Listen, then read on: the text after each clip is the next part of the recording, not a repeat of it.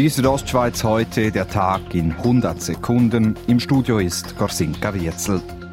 Erstmals seit fast zehn Jahren sind gestern wieder Astronauten von den USA aus zur Raumstation ISS gestartet.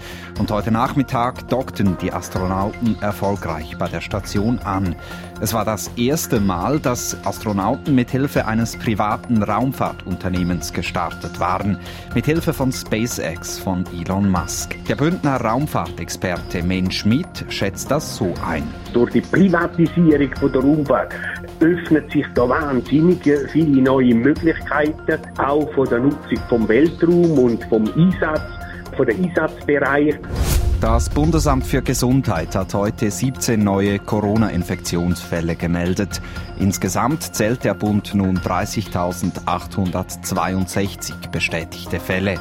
In Graubünden sind es gemäß den aktuellsten Angaben 827. In Chur haben sich gestern gleich zwei TÜV-Unfälle innerhalb kürzester Zeit ereignet. Bei einem Unfall auf der Ringstraße verletzte sich eine 25-jährige TÜV-Fahrerin am Bein, wie die Stadtpolizei mitteilte. Sie kollidierte beim Abbiegen mit einem Auto. Kurz davor verletzte sich in Masanz ein 19-jähriger TÜV-Fahrer leicht, ebenfalls wegen einer Kollision mit einem Auto. Die Südostschweiz heute, der Tag in 100 Sekunden, auch als Podcast erhältlich.